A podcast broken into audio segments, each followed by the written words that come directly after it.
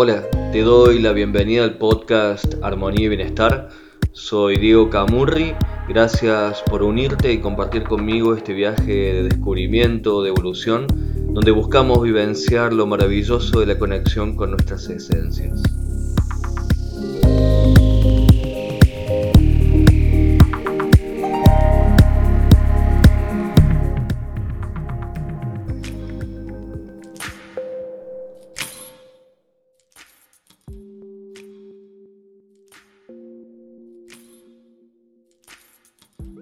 En este episodio te voy a pedir que por los próximos minutos escuches con la mente y el corazón bien abiertos, porque voy a plantearte una forma diferente y revolucionaria, a veces polémica, de entender el perdón y las viejas creencias pueden obstaculizar este entendimiento, esta nueva manera de conectar con el perdón, que lo hace desde las dinámicas que se originan cuando se rompe un equilibrio y aparece el dolor entre seres y no desde la mirada moral o ética de lo que debería hacerse, sino de una manera sana, adulta y elevada de reconciliar una relación.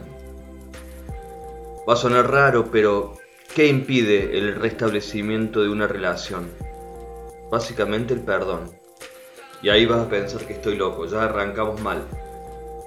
El perdón sitúa a una persona por encima de la otra. El perdón separa entonces, ¿qué se puede hacer cuando daño a otra persona? Hay unas palabras mucho más sabias y que encierran muchísima más sabiduría que el pedir perdón y estas palabras son lo siento. Decir lo siento quiere decir que a mí también me afectó el daño que hice y siento con el otro lo que pudo sentir a causa de mi daño. Por otro lado, estoy diciendo que cargo con la culpa de lo que hice y me hago responsable. Miro aquella acción aceptando el daño y haciéndome adultamente responsable por aquello. Y por si fuera poco, lo libero al damnificado de tener que hacer algo por mí y mi accionar. Lo dejo libre de poder tomar la decisión que necesite y lo haga sentir paz y sobre todo sin culpas. Por milenios nos han llevado a creer que el perdón es una virtud, una cualidad que tenemos que cultivar. Se ha relacionado el perdón con la humildad o con la bondad, pero esto no es con lo que muchas veces me encuentro en el consultorio, al contrario. Muchas veces me fue más fácil relacionar la situación de perdonar con la arrogancia o con la creencia de tener más autoridad o de incluso hasta ser más bueno que el otro. Cuando uno perdona, puede tener la intención de liberarse del dolor de la situación, pero el uso del perdón tiene posibles efectos inconscientes que son los que me gustaría analizar con vos.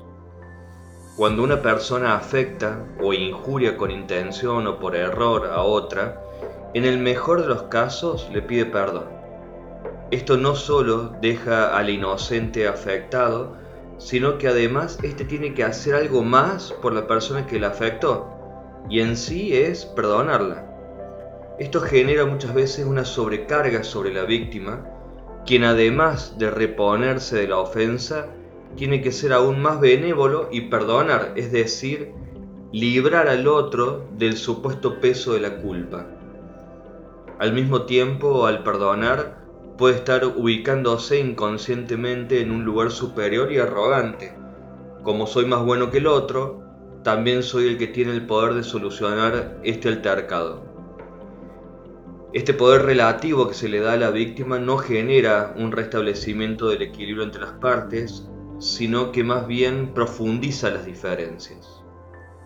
La víctima, que ya está en un lugar de bueno, queda en un lugar aún de más bueno, y el culpable que ya hizo un daño queda a merced de la voluntad del otro, perdiendo su dignidad. Desde la mirada del culpable, la vinculación con el concepto del perdón no es mucho mejor.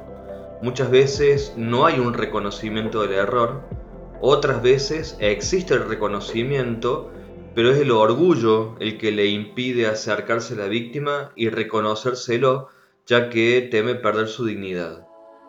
En otras, es el miedo al rechazo, a la negativa o a la respuesta de la víctima y eso impide el movimiento necesario para restablecer la situación. Si sobreponiéndose a todo esto logra acercarse a la víctima y reconocer su error pidiendo perdón, queda sujeto a la buena voluntad del otro, es decir, que no tiene forma por sí mismo de ordenar o mejorar la situación. Muchos ofendidos nunca sueltan las ofensas y muchos ofensores no reconocen sus culpas. Entonces, retener los enojos o las culpas, bloquearlas, invisibilizarlas, es una de las maneras de enfermarse uno mismo o de enfermar a la familia, trasladando los enojos y dolores no resueltos a las generaciones venideras. ¿Qué hacer entonces?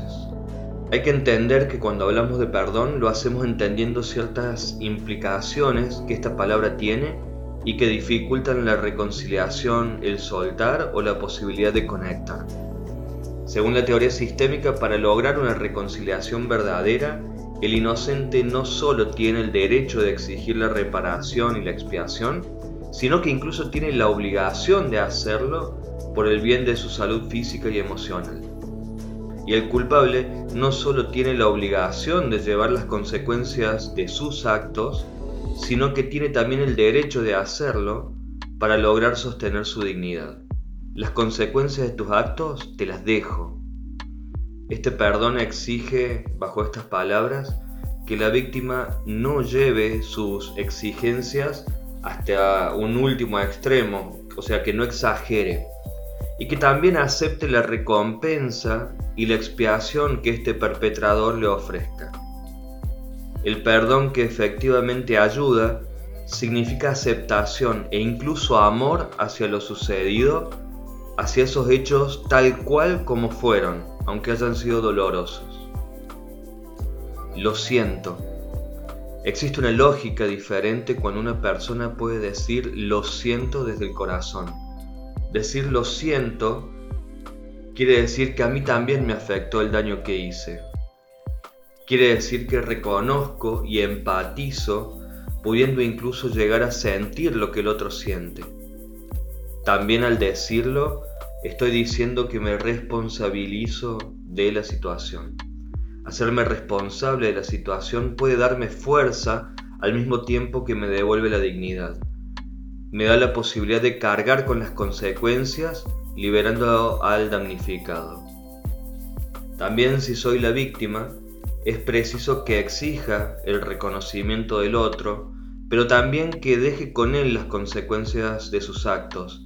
Esto implica soltar todas las cuestiones emocionales que puedan estar ligadas al asunto. Liberarme del enojo y del dolor, aceptando que le corresponde al otro llevar las cargas de esos actos. Sanar y trascender los dolores y los enojos es el acto más humilde y sanador que un ofendido puede hacer. Esto no implica que tenga que continuar relacionándome con ese perpetrador o que impida que haya castigos sociales o consecuencias sobre la otra persona. Cuando el desequilibrio generado por el daño es difícil de equilibrar por medio del reconocimiento sincero y del corazón, lo más sano que puede hacerse es ir equilibrando la situación conteniendo el daño, no hacerlo más grande de lo que ya es, hacer daños menores, por decirlo de alguna manera, para la relación, como apartarse o minimizar la comunicación por un tiempo. De esta manera no hay inocentes y culpables, y se va reduciendo el impacto hasta llegar al equilibrio. Cuando este movimiento se hace desde el amor, la posibilidad de llegar al equilibrio se vuelve real. Cuando yo hago un daño menor al otro, este lo va a aceptar con el mismo amor y siente la necesidad también de devolver algo ahora que sea bueno para el vínculo y así poco a poco esto se va sanando. Yo sé que esta idea es un poco controvertida, pero implica entender que en ciertas relaciones es más importante el equilibrio que el ser inocente. que incluso quedar en el lugar de inocente y el otro en el lugar del culpable no posibilita el avance. Al equilibrio no se llega desde el rencor o la bronca o la venganza, es desde el amor y la conciencia en donde uno le dice al otro, yo no soy mejor que vos. En resumen, el perdón real existe cuando comprendo, específicamente cuando pongo la comprensión acerca de lo que llevó a la otra persona a hacer lo que hizo, y la otra persona tiene una actitud de arrepentimiento y empatía sobre lo que hizo y sobre los sentimientos del daño, incluso comprendiendo qué lo llevó a equivocarse. Y cuando el damnificado también puede expresar cómo estuvo afectado por lo que sucedió y se le ofrece una reparación y una expiación por lo sucedido. Hay veces en que esto de poder expresar de qué manera se sintió afectado el damnificado no es posible porque hay veces que el perpetrador nunca aparece. Y ahí es donde ocurre el valor de la terapia, de poder expresarlo a otra persona y que esa persona ayude a conducir esas emociones. Perdonar es gestionar las emociones que se vivieron por lo ocurrido, profundizarlas y retornar a un sentido de dignidad, de poder elegir y discernir libremente. Perdonar es desapegarme de la conciencia de dolor relacionado con aquel suceso y lo hago por mí, por mi bienestar y por mi salud. Incluso cuando el perpetrador no ofrece su perdón, el perdonar es construir ese camino de salida del círculo de víctima y victimario sin esperar, ni rogar, ni depender de que el otro me devuelva lo que se llevó, mi dignidad, sino que me la autoproveo esa dignidad. Pongo el foco en lo nuevo y dejo al otro con su conciencia, con su ignorancia, que pueda hacer lo mejor que le salga, y yo sigo con la atención en aceptar que si me corrí de aquellos viejos espacios o personas, es porque mi conciencia ya no resuena con aquellas lecciones y aprendizajes. Ya los tengo integrados, no hay nada más que buscar ahí. Para conectar con el perdón tiene que haber voluntad mutua de continuar con la relación, pero desde un lugar mejor, más evolucionado y más sano. Y si te equivocaste, ojalá puedas comprender lo que te llevó a equivocarte, cuál fue tu dolor, qué buscabas con ese comportamiento y puedas conectar con la humildad y ofrecer tu reparación, tu arrepentimiento y avanzar, sanar, nunca es tarde. Entendiendo además que ese error puede ser la piedra fundacional de una conciencia de crecimiento, de una evolución, de una trascendencia si en algún momento viviste alguna situación dolorosa y no tuviste la oportunidad de recibir esa reparación desde la otra persona, te invito a que hagamos un ejercicio.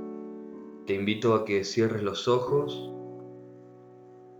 te concentres en tu respiración, que puedas hacer silencio interior por unos segundos y visualices a esa otra persona. Que visualices a esa persona o a esas personas con quien tuviste esas diferencias.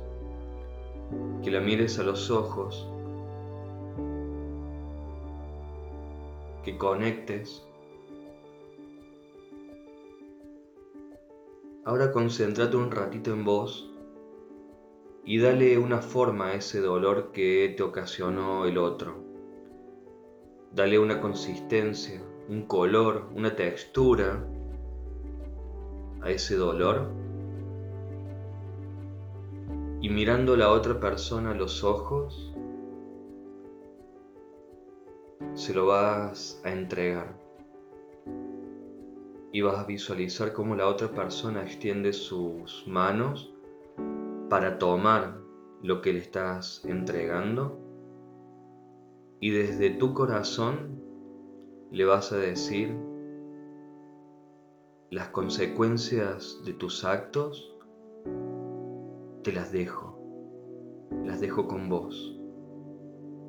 Yo no soy mejor que vos, vos no sos mejor que yo.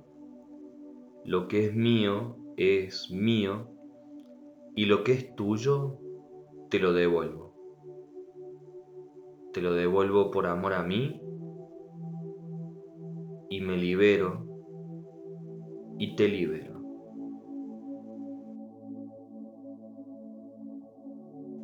Espero de corazón que este episodio de hoy te haya gustado y que te sea útil de ahora en más. Y si sabes de alguien que esto le pueda ayudar, por favor compartilo, que se expande el mensaje. Espero con mucho placer tus comentarios, críticas, propuestas, sugerencias sobre los temas que desees que incorporemos en los próximos episodios. Muchas gracias por tu apoyo. Para conectarte conmigo, para mandarme tus comentarios, tus críticas, tus propuestas, tus sugerencias, tener una entrevista o una consulta privada conmigo, me podés encontrar en Facebook e Instagram como arroba camurridiego. Sentite libre de contactarte conmigo para lo que desees. Espero que estés muy bien. Te mando un abrazo de alma alma.